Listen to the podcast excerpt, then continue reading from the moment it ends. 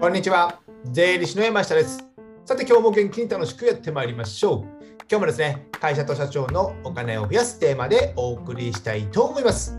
今日のテーマはですね、えー、消費税です。消費税の話をするんですけども、まあ皆さん消費税大嫌いですよね。この納税額がね、やっぱね、事業やってると大きい消費税は。やっぱり、ね、この資金繰りとかね、きちんと知ってちゃんとやっておかないと、消費税の納税って大変になりますので、今日のテーマとしてはですね、消費税の計算方法をざっくりでも押さえておこうというね、テーマになりますので、ここでね、えー、自分の会社でどれだけ消費税払うのか、まあ年間でこれぐらいっていうのをね、把握しておくとですね、えー、だいぶ資金繰りが楽に、楽にはなりませんけども、まあ知ってる方がいいじゃないですか。知らないでいきなり100万、200万って言われるとなかなかね、胃が痛みますよね。ですので、今日はね、消費税の計算方法をちょっとね、ご紹介したいと思います。じゃあ早速中身に入っていきましょう。じゃあね、今日なぜね、この消費税の納税、えー、計算方法を、えー、解説するかというと、あの税金のね、日本の税金のね、滞納状況をね、ちょっと一度確認したいと思うんですけども、去年出た令和3年8月に出たね、資料でですね、えー、令和2年度の、え税金の滞納状況っていうのがあるんですけども、あの残高として、まあ、税金の滞納残高として全税目全部の税金で8286億円。8286円6億円もあるってことですね。結構ありますね。これ令和元年の末から比べると令和元年末は7500だったんで億円だったんで700億円ぐらい増えてますよね。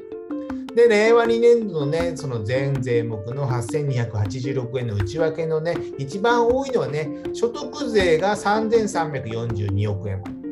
で、その次にですね、消費税が3245億円なんですよ。まあ、ほぼ同じレベル。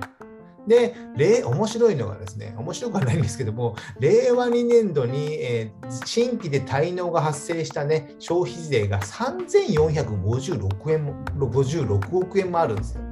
なので、えー、増加傾向にあるんですよね。まあ、これはね、やっぱコロナの影響で、その消費税を払いたいけども払えないとかですね、あと猶予してもらってるっていうのがあるので、こんなに増えてるんだろうなと考えられます。でこれからですね、えー、2023年とかね、えインボイス方式とかいろいろ始まってね、消費税の計算とかも複雑になっていきます。ですので、えー、結構この消費税の納税滞納がね、増えるんじゃないかなとね、僕は予想しておりますので、えー、聞いているあなたはね、ちゃんとね、消費税の納税、いくら払うかとね、きちんと知っていただいて、え経営をしていただきたいなと思っております。じゃあ前段はこれぐらいですね。じゃあ本題に行きますけども、消費税の計算式、そもそものね、基本的な計算式を解説すると、あの会社の売上でもらった消費税、今だったら10%とかありますよね。10%、これをね、税務署に納めるわけではありません。あの起業して間もない方とかね、えー、そう勘違いされてる方が多いんですけども、それをね、払ってたらね、大変なことになります。でね、会社でもらった売上の10%の消費税からですねで、会社で経費として使った消費税、例えば仕入れや、えー、材料とかで買いました。それには消費税を乗せて払いますよね。10%とか8%。あと家賃を払いました。あと顧問税理士に払いましたとかね。そういったね、えー、タクシー代使いました、旅費使いましたとかね、そういった経費で使う消費税も会社であるんですよ。ですので、売上でもらった消費税からですね、経費で払った消費税を差し引いた残りを税務署に払う。このイメージを持っておいてください。これがね、基本の計算式です。ただね、売上の計算式は、売上の消費税は大体分かりますけども、経費で払った消費税って、仕入れがあったり、さっき言ったね、家賃があったり、顧問税理士があったりね、文具代があったり、いろいろね、これを全部集計して、えー、それの消費税がいくらかっていうのをね、やらなきゃいけないので、かなり煩雑なんですよ。僕らも大変です。税理士でもですね。ですので、えー、日々やってる中ではですね、ざっくりと数字を把握していただきたいんですよ。その計算式を解説すると、まずはね、利益と人件費と原価償却費、この3つの数字の合計を抑えるとです。もう一度言いますよ。利益と人件費と減価償却費この3つの金額を合計してかける10%そうするとね大体の消費税の納税額が出てきます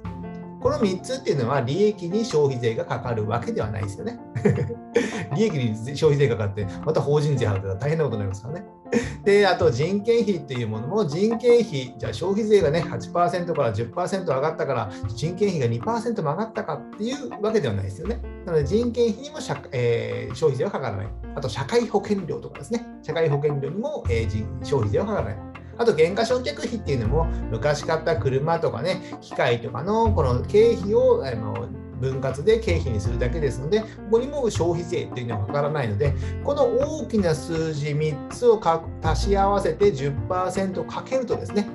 大体の消費税の納税額が出ます。なんとなくイメージつきましたか？分かりにくいかな？ちょっとね、えー、分かりにくいかと思いますので、あの数字の事例で紹介したいと思います。事例の1番目っていうのがね、これね、消費税抜きの数字の金額に、税抜きの金額になってますけども、売上が2000万ありますと。で、経費が500万円。これは消費税がかかる経費ってことですね。あと人件費が1300万、減価償却が100万。で、差し引き利益100万円残ってます。そうするとですね、利益と人件費と減価償却費、この3つを足すと合計で1500万円になるんですよね。1500万円になる。なので、これに対して10%をかけた150万円が納税額ってなるんですよ。これだと分かりやすいですね。自分の会社の、まあ、税理士さん、顧問税理士さんから見せられる、えー、資産表、残高資産表とかありますので、それにね、利益と人件費と減価償却費足した10%が大体の消費税の納税額になるということです。これは税抜きで考える場合ですね。逆にね、税込みで考えた場合も事例2として挙げています。税込みで考えた場合は、売上は2000万だったので、消費税を10%プラスして2200万。で、経費が、消費税かかる経費が500万だったので、消費税をプラスして550万。あと人件費、減価償却費、利益。利益はね、ちょっとね、えー、消費税の分だけプラスされてますけども、これをね、足し合わせると、利益と人件費、減価償却費足し合わせると、1650万になるんですよ。ね、先ほど1500万でしたけども、150万多いんですよね。これは、え、利益あの消費税を払う分が経費にね、税込み処理の場合はなるので、ちょっとプラスされてますけども、これをね、えー、110分の10で割り返す。110っていうのはね、え、100プラス100っていうのがね、税抜きの金額でプラス10%が載ってるので、110分の10で割り返すと、えー、110分の10%分の消費税が出るってことなので、計算すると150万円になるということなんですよね。この税込みの場合ちょっとややこしいですけども、えー、110分の10で割り返すと150万円になる。なので納税額は変わりはないってことですよね。このように、人件費と原価償却と利益の10%をつかむとですね、えー、大体の消費税の納税額ってなるってことですね。で、ポイントとしてはね、やっぱ先ほどあったように、税込みで考えるのか、税抜きで考えるのかっていうと、やっぱ税抜きで考えた方がいいんですよ。だって重いじゃないですか。例えば消費税が5%、8%、10%に上がってきまして、じゃあ売上が全く一緒でしたと。ね、十何年間。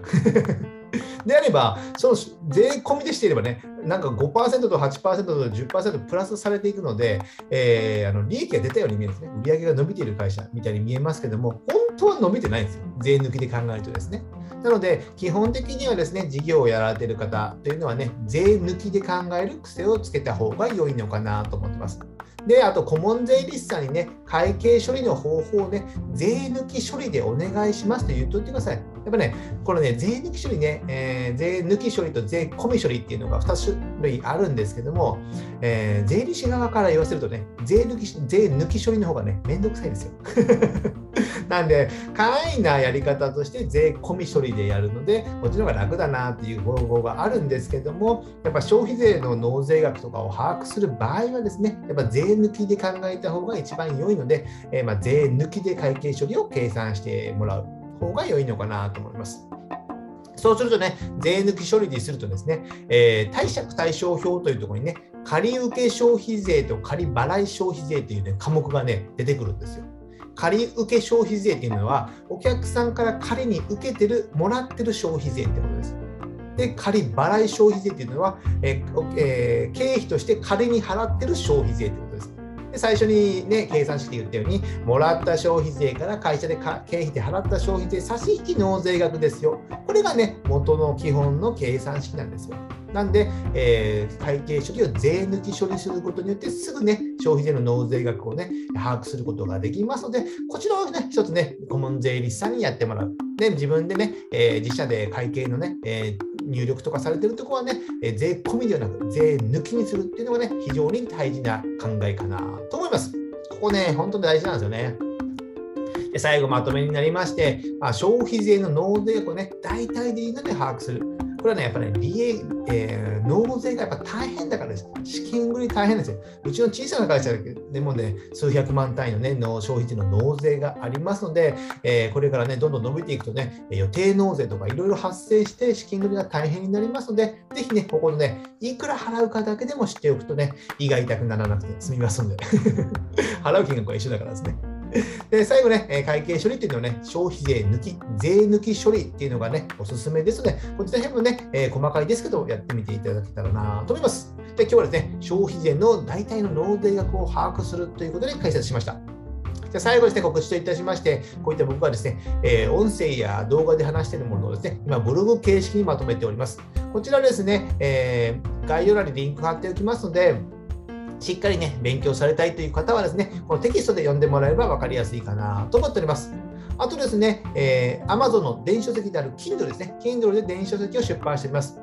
基本的には決算書関係の本が主になりまして、中小企業の決算書の基本的な考え方とか、決算書のどの部分をこのように見たらいいのかっていうのをね、まとめた本になっておりますので、えー、Amazon のサービスである Kindle Unlimited という、ね、サービスに入っていればですね、すべて無料でダウンロードすることができますので、ぜひ読んでいただけたらなと思います。じゃあ今日はこれぐらいにしたいと思います。ではまた次回お会いしましょう。さよなら